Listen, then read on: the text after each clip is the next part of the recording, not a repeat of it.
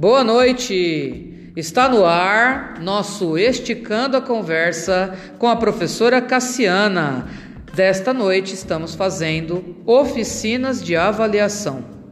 E esses temas dessa noite são avaliação na lição de casa e avaliação na lição em classe. Nós temos aqui as convidadas dessa noite, alunas da N11. E agora elas vão se apresentar.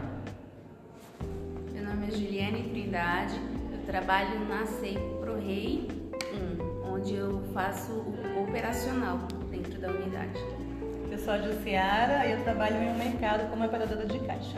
Eu sou a Keila, trabalho no Colégio Concórdia como auxiliar de classe. Eu sou a Josicleia, é, sou assistente administrativo na SPDM Saúde Indígena,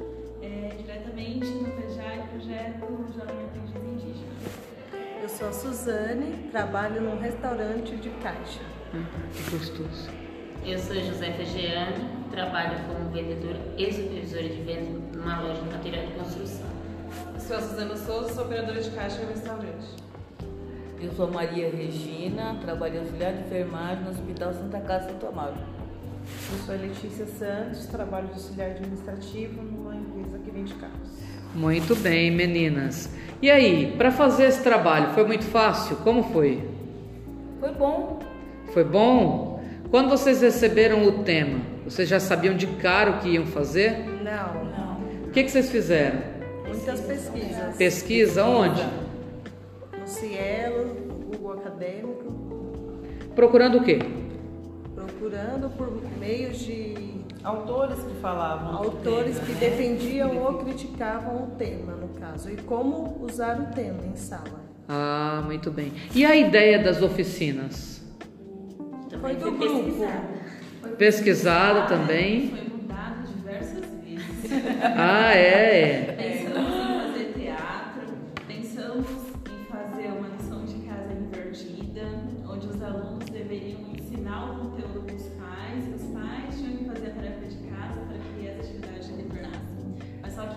Ia ter nexo no final, porque não ia ter fechamento.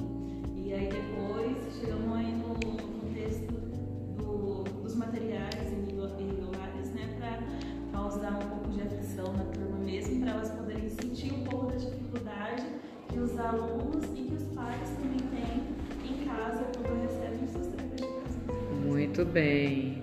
E o nervoso aqui para apresentar, como foi? Muito, forte. Mas a Maria Regina deu até risada. Como é que foi isso, Maria Regina? Dela, né? Ah, é? Mas no final agora estão satisfeitas? Sim. Ah, muito bem. Muito prazeroso. Ah, que bom. No próximo bloco, nós falaremos especificamente do tema Lição em sala de aula: Como avaliar e como proceder. Não perca.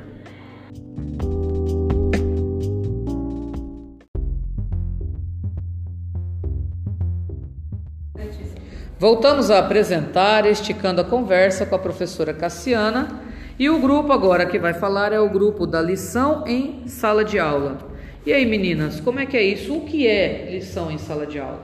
Então, a lição em sala de aula é a matéria, o professor passa aquela matéria, é, passa na lousa, com auxílio de livros, da lousa, da show. E aquela, lic- aque- a- aquele conteúdo passado é, é anali- é avaliado com a lição é, em classe, que ele passa, e aí é onde ele consegue ver o ponto, até que ponto ah, os alunos entenderam e a forma que eles entenderam.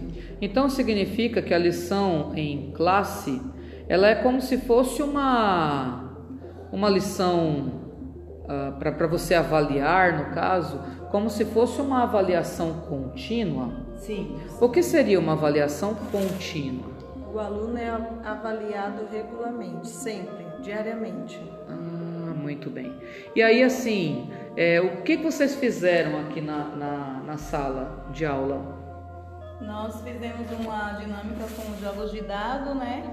É, interagindo com o dinheirinho de brinquedo, né? Para poder mostrar para a criança essa assimilação do, do dia a dia, da realidade, Ah. né, da matemática. Então significa que vocês realizaram uma atividade voltada para a realidade do aluno, é isso mesmo? Isso, da matemática. E da matemática. Agora, qual a importância de você considerar a realidade do aluno numa lição em classe? Porque muitas das vezes a criança, ela sabe, ela até sabe a conta, sabe até os números, tudo, mas ela não sabe é, que ela pode, que ela usa aquilo no dia a dia, né? E, e, ela, e ela acha que ela não sabe. Né? Então, quando traz para a realidade dela, ela acaba despertando ou até mesmo é, deixando assim um, um desejo de aprender mais, né? E deixando essa, essa, essa de lado que o, a matemática é um bicho de sete cabeças. Ah, muito né? bem, muito bem. Uma coisa que a, a Maria Regina falou, que ia ser legal que ela repetisse aqui uma historinha que ela contou aí de um pão. Como foi? O pessoal adorou a historinha dela. É mesmo? Vai lá. Eu vou contar. É, tem- temos seis crianças, três pães E todo mundo com fome. e todo mundo com fome. E tinha que dividir esses pães para todas as crianças. No caso, as seis crianças. Nenhum poderia ficar com fome nem com vontade dos pães. Um de- e a mamãe ficou do lado só observando se um deles iria comer todos os pães ou se ia fazer a divisão certa. Um deles fez a divisão correta. Todos eles comeram. Eles aprenderam a dividir e se reunir e comer juntos.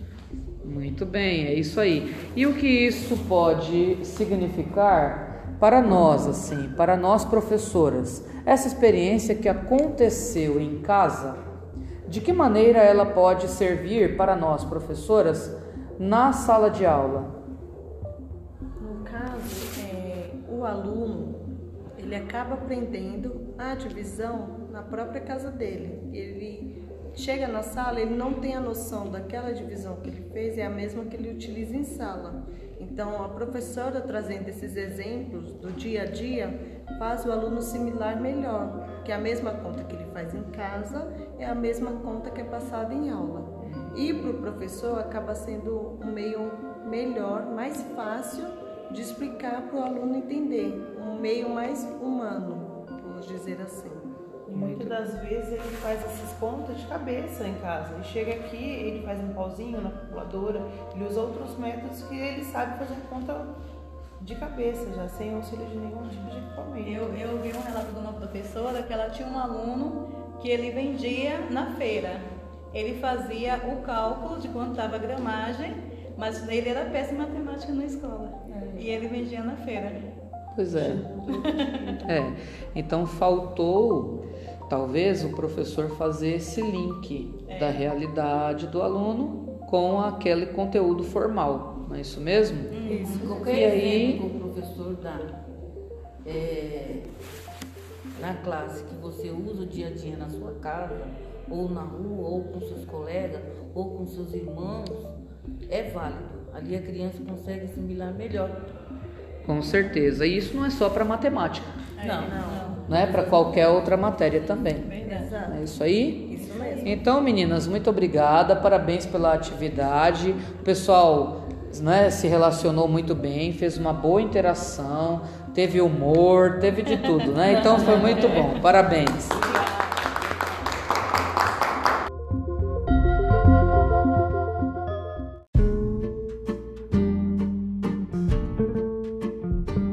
Voltamos a apresentar agora o último bloco para falarmos sobre a temida lição de casa. E aí, que bicho é esse? O bicho que a professora passa em sala de aula e que ele tem que reforçar em casa. E aí? Ginástica é difícil, que é um bicho de sete cabeças. Exatamente, mas só que isso tem a finalidade de estar despertando aí o interesse do, do aluno, né, para estar estudando. E também para ele estar desenvolvendo a sua própria autonomia, a sua responsabilidade, o seu compromisso de chegar em casa, fazer seu dever, estudar, procurar outras fontes né, de informação para estar tá reforçando o seu conhecimento. Fixar aquilo que ele aprendeu em sala de aula, né? Para ver se ele pode propagar, é, propagar não, é, está preparado para um novo conteúdo, né? E a professora poder avaliar ele, saber aonde ela, se ela deve reforçar aquele conteúdo, se ela pode prosseguir com nova matéria, ver aonde ele errou, onde ele acertou, né? Juntamente com a família, né? Os pais são muito importantes nesse, nesse processo, porque assim, é, a, nós professores temos a obrigação sim de passar o conteúdo em sala, mas os pais têm que ajudar né, eles a não ele o pai na frente nem atrás, mas estar lado a lado ali com a criança, incentivando e ajudando ele na lição. Uhum. Só que tem casos de pais, por exemplo, que eles não existem. Às vezes a criança está numa instituição, não tem pai. Às vezes os pais são, não são alfabetizados. É um problema isso? Sim, sim. É, mas é, um responsável, a criança não vive sozinha, professor. Então, um responsável, independente se é o pai ou a mãe, ou um responsável, é, acompanhar é importante porque. É, pedir ajuda. ajuda do vizinho, da tia, do primo, da Eu tenho uma experiência em casa, o meu afilhado, ele tem sete anos, a minha madrinha ela não lê, ela também não escreve. Eu tenho uma prima que ela é graduada, mas o afilhado, ele sempre espera eu chegar da, da faculdade, 10, 10 e meia, 11 horas, para que ele possa realizar a tarefa de casa dele. E ele sente essa obrigação? Sim.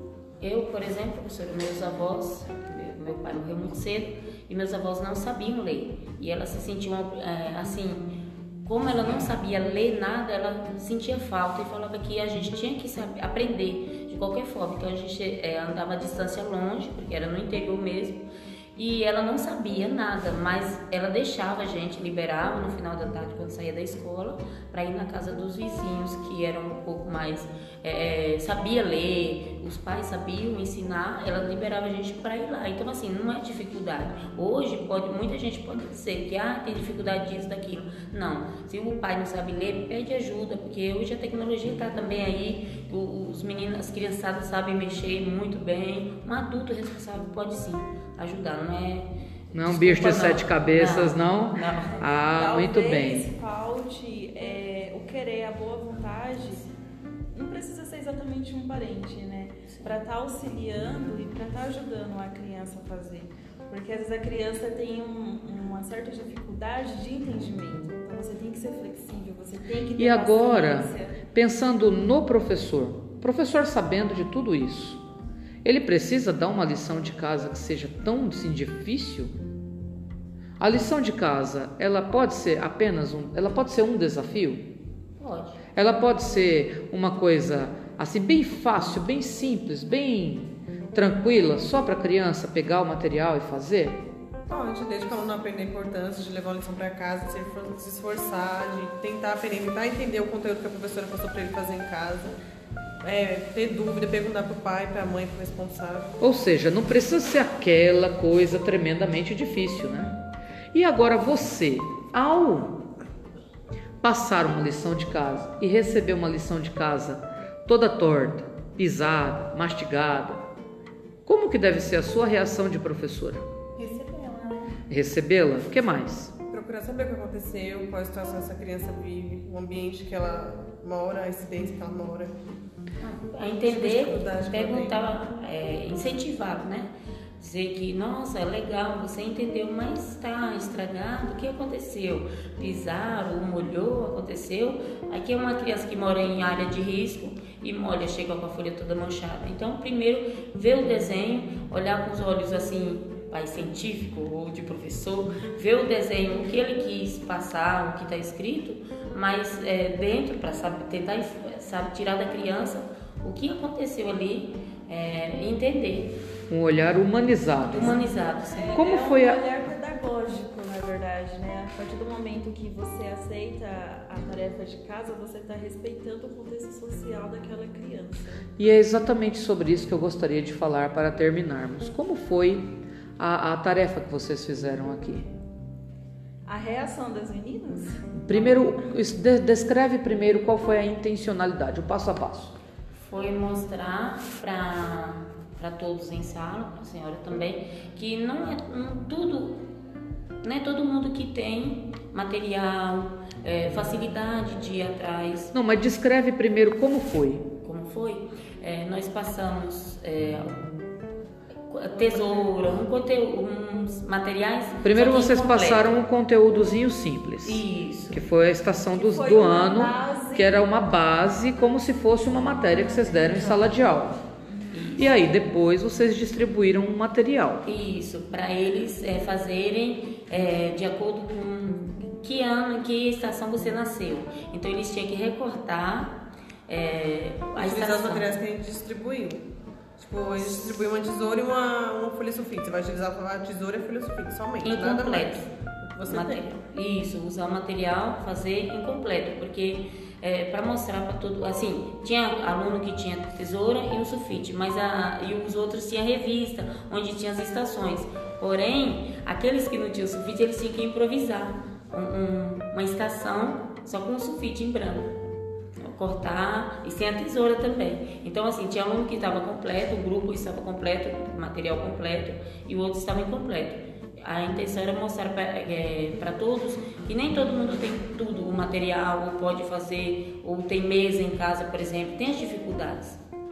Então, na verdade, vocês fizeram com uma vivência com os alunos daqui, para que eles vivenciassem como se eles estivessem em casa e que só tivesse aquilo para fazer a lição de casa. Exatamente. E a surpresa é que as meninas, alguns grupos, né, apenas com uma folha de ofício e uma tesoura, elas imaginarem fazer um sol, fazer uma nuvem. Elas né? ainda improvisaram Exatamente. alguma coisa com o material e que se tinham. aqui tivessem alguma planta, não sei, elas poderiam ter pegado várias folhas E dali, colado na ter folha. colado na folha, Exatamente. ou ter levado. Mostrar que a falta de material não é um empecilho, né, para a criança realizar a atividade. Isso é importante, que é usar a criatividade. Meninas, gostei muito do trabalho de vocês. Muito obrigada pela participação. Aquele abraço. Este foi mais um Esticando a Conversa. Não perca as próximas apresentações. Aquele abraço.